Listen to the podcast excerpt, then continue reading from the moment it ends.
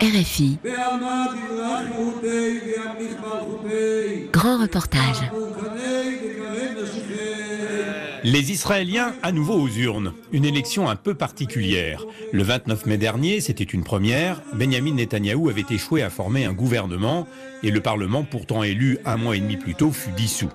La crise est née du refus d'un de ses alliés, à Victor Lieberman, d'entrer dans sa majorité. Il dénonçait les concessions faites aux partis religieux, notamment sur une réforme du service militaire visant à incorporer plus de juifs ultra-orthodoxes. Pour la seconde fois en cinq mois, les électeurs israéliens votent ce mardi et les rapports entre l'État et la religion se sont imposés comme un des thèmes de la campagne. En Israël, la place de la religion est contestée un grand reportage de Guilhem Delteil.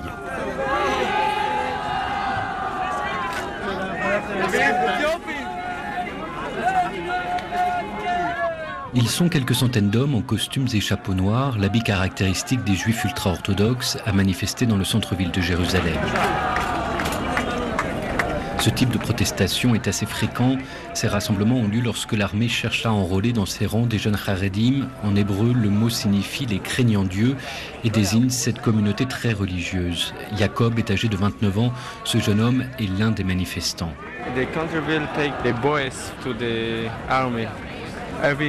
L'État veut prendre les garçons pour l'armée. Chaque jour, ils en enrôlent et tous ne veulent pas faire leur service. Les Haredim veulent aller dans les écoles religieuses, les yeshivas, pas à l'armée.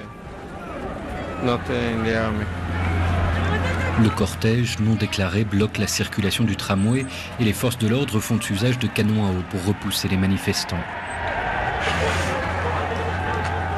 Ces mobilisations gagnent en fréquence et en intensité lorsque la question du service militaire des ultra-orthodoxes est au cœur du débat public.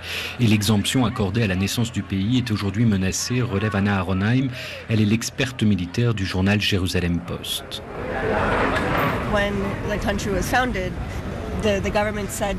Quand le pays a été créé, le gouvernement a décrété que les communautés religieuses n'avaient pas à servir et qu'elles pouvaient étudier la Torah. La communauté Hardi euh, représentait alors une petite partie de la société. Mais au fur et à mesure qu'elle a grandi, la loi est restée la même qu'en 1948. Aujourd'hui, elle doit être modifiée et l'ancien ministre de la Défense, Avigdor Lieberman, voulait la changer. Mais pour le moment, les religieux sont toujours exemptés de service.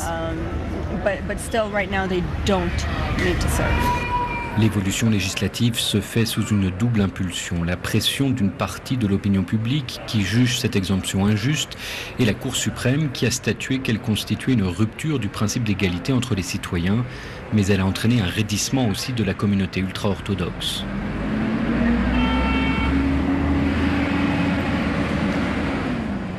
Shlomo Zalman Miller habite dans un quartier religieux à l'entrée de Jérusalem. Ce jeune homme de 23 ans est étudiant dans une yeshiva, une école religieuse. À ce titre, il était exempté de service militaire, mais il devait justifier de son inscription auprès de l'armée. Or, en geste de protestation face aux évolutions légales, certains étudiants en religion refusent désormais tout contact avec l'armée.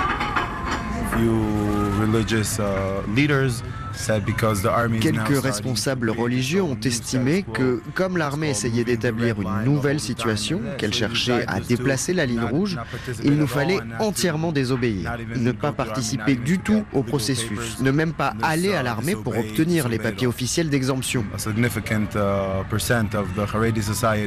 Un pourcentage significatif des Haredim a cessé de participer et quelques personnes ont été arrêtées. Moi, j'ai été arrêté il y a 4 ans, chez moi, et j'ai passé 20 jours dans une prison militaire.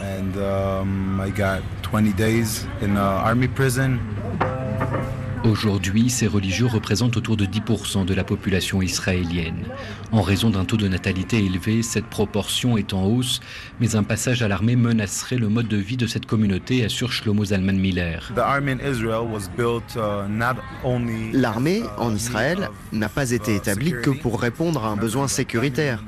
Je me souviens que dans la cantine de la prison, il y avait une affiche qui disait que l'armée était une fabrique à Israéliens. Ils disent nous devons intégrer intégrer les Haredim à la société. Et c'est là que nous nous opposons. Nous voulons vivre notre propre vie. En termes de culture, nous ne voulons pas faire partie de ce pays. Mais l'armée compte tout de même des soldats ultra-orthodoxes. 2200 jeunes hommes religieux servent actuellement.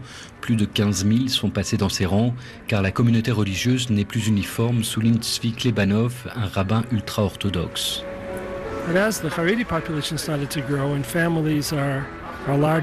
Avec l'augmentation de la population Haredi au sein de familles nombreuses, il y avait de plus en plus de jeunes qui, pour une raison ou une autre, ne se trouvaient pas à leur place à étudier dans les yeshivas.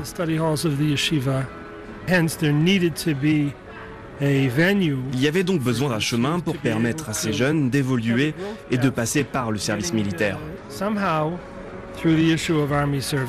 Dans les années 90, un groupe de rabbins a donc entamé des discussions avec l'état-major de l'armée pour permettre à ces jeunes hommes de faire leur service militaire. Pour accompagner cette évolution, ils ont créé l'organisation Nahal Haredi. Tzvi Klebanov était l'un d'entre eux.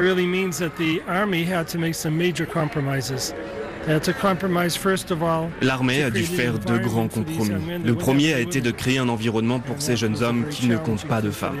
Ça a été très difficile car aujourd'hui les femmes sont très présentes dans l'armée. Un autre compromis a été de leur fournir de la nourriture correspondant à leurs exigences religieuses. Les partisans d'une réforme des règles du service militaire veulent inscrire dans la loi des quotas de religieux devant servir, instaurer une contrainte légale alors que la proportion des ultra-orthodoxes dans la société israélienne ne cesse d'augmenter. Pour Anna Aronheim du Jérusalem Post, l'évolution est engagée, mais le bras de fer entre les deux parties risque de durer. Je ne pense pas que la communauté Haredi va plier maintenant. Je pense que cela va prendre du temps, peut-être pas dix ans, mais il faudra attendre que la révolution silencieuse qui a commencé au sein de la communauté, son ouverture, éclate au grand jour et que les dirigeants de la communauté commencent à l'apercevoir.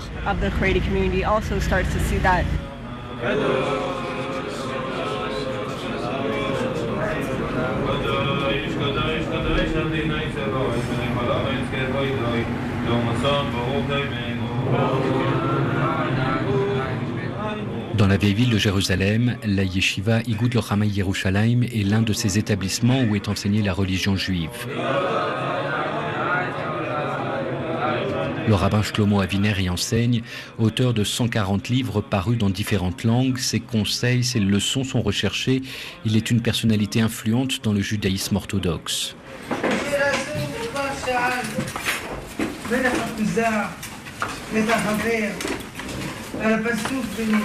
La salle principale de la yeshiva fait office de salle de cours, réfectoire et bibliothèque. Alors que les étudiants sont en train de déjeuner, le rabbin Shlomo Aviner s'installe au pupitre. L'enseignement de la religion est essentiel pour l'avenir d'Israël, juge-t-il. Pour construire un monde, il faut de l'économie, il faut de la sécurité, mais il faut aussi des valeurs, il faut de la spiritualité. On ne peut pas vivre dans un monde vide. Le problème, c'est comment la vie publique doit être organisée.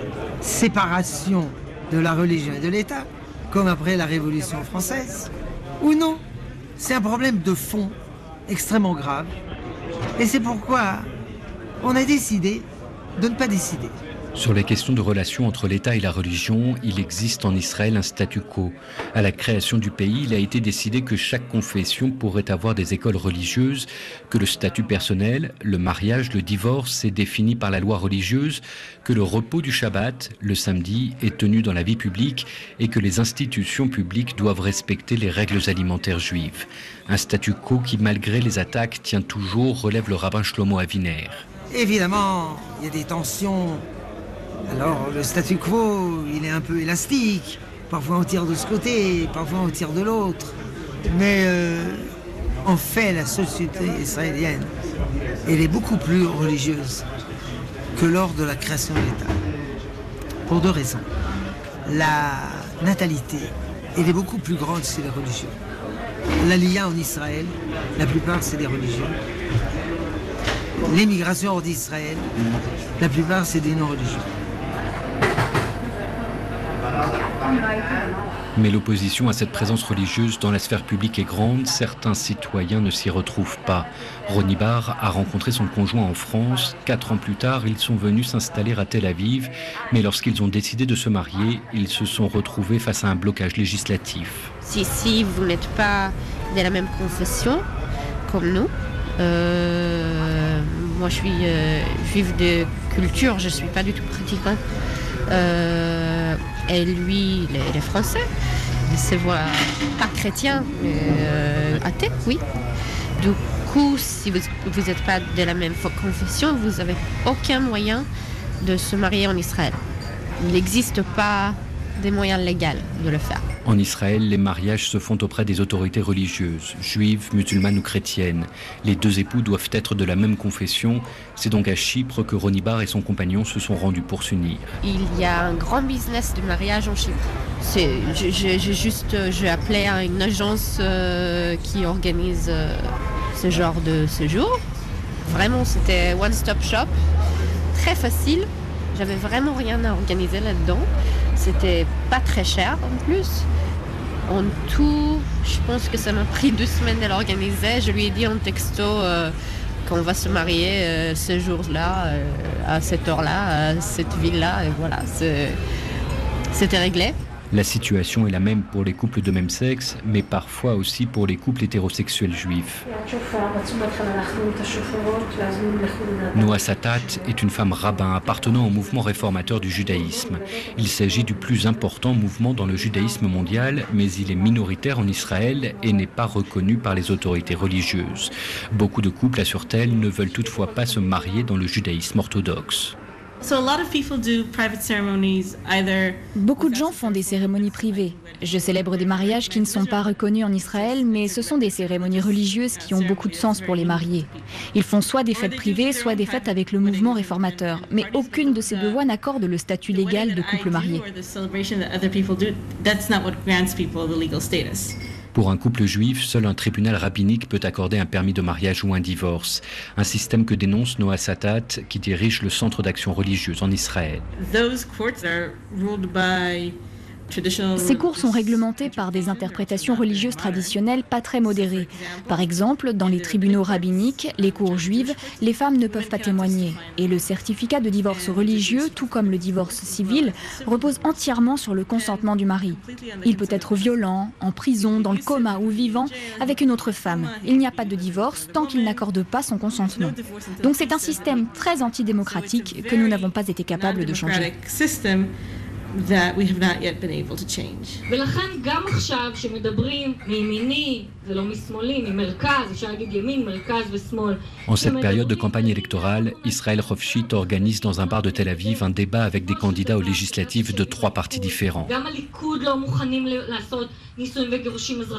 Israël Rovchit est une autre organisation militant pour un changement du statu quo régissant les liens entre État et religion. Son nom signifie Israël libre.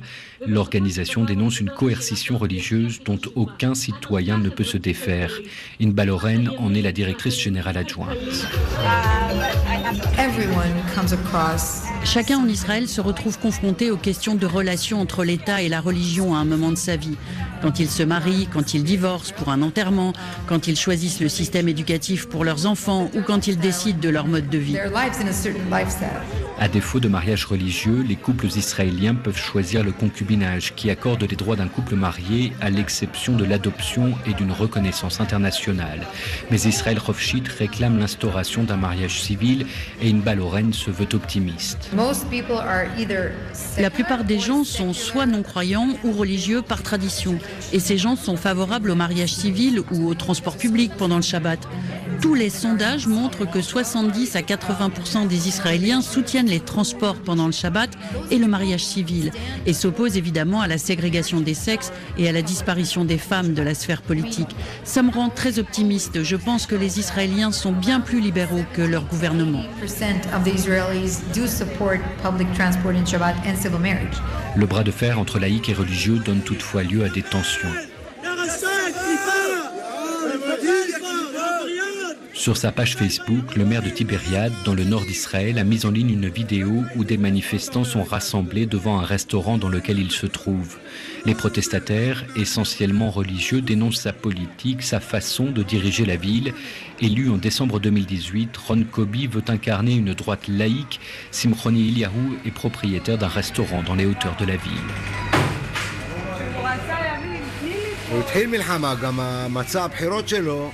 Sa campagne a été basée sur le fait qu'il était anti-religieux.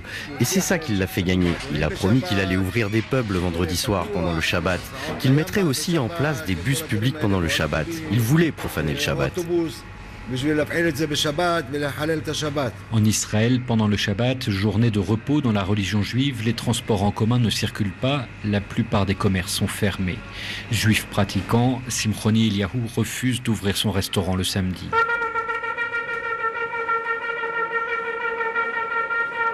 À Tibériade, le tourisme est au cœur de l'économie de la ville. Son lac, ses montagnes, ses sites religieux attirent des visiteurs israéliens comme internationaux. Le maire met en avant cette spécificité pour encourager l'activité pendant le Shabbat. Mais pour Ranan El Cohen, un habitant ultra-orthodoxe, sa politique nourrit un sentiment anti-religieux. Je reçois sans arrêt des insultes, je me suis même fait cracher dessus et quand je vais au centre médical, il y a des gens qui me passent devant dans la queue, même des vieux. Ranan El Cohen est responsable de la cache-route, les règles religieuses alimentaires dans le nord du pays. Lui vit dans un quartier mélangé où se côtoient ultra-orthodoxes et pratiquants moins fervents. À ses yeux, il y a toujours eu de la place pour toutes les communautés dans la ville, mais le maire a rompu l'harmonie qui existait. Il y a toujours eu des magasins ouverts pendant le Shabbat et personne ne leur faisait des remarques. Mais le maire a agi de manière très agressive.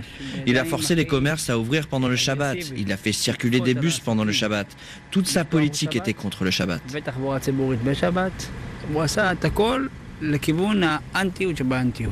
À Tibériade, un habitant sur cinq est ultra-orthodoxe et le nombre de ses croyants respectant scrupuleusement les règles du judaïsme augmente. Horatia est attablé dans un centre commercial face au lac. Ce jeune homme, laïque, est originaire de Tibériade, mais étant donné l'évolution de la ville, il envisage de partir.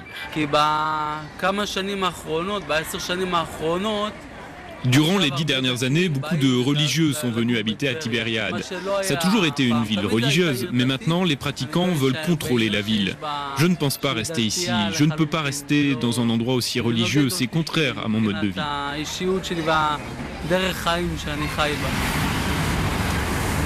Mesure phare de son début de mandat, le maire a mis en place un bus qui circule pendant le Shabbat. Seules trois villes à majorité juive ont des transports en commun ce jour de la semaine.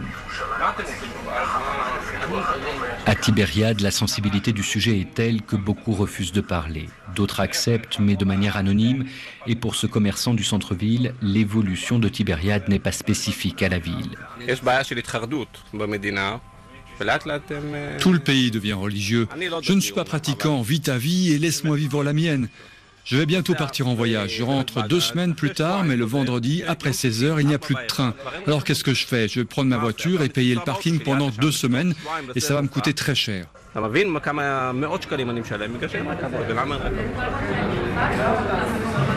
Sur la scène politique, certains partis ont fait de la lutte contre le poids de la religion dans la société l'un de leurs chevaux de bataille. Le sujet occupe une part de plus en plus importante dans le débat public, mais cette tension est destinée à durer, juge Gideon Rachat. Il est professeur de sciences politiques à l'université hébraïque de Jérusalem. Si l'un des camps gagne, Israël va disparaître. Israël est construit sur ce conflit équilibré entre pratiquants et laïcs. Israël ne pourra jamais devenir un État laïque, car il a une composante juive. Mais Israël ne pourra jamais devenir un État religieux non plus, car la majorité des gens n'est pas pratiquante. Cet équilibre des pouvoirs sera toujours là.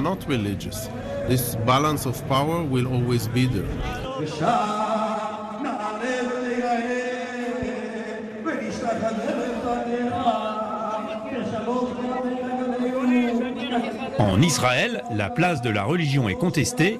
Un grand reportage de Guilhem Delteil avec le soutien de Marc Israël Selem.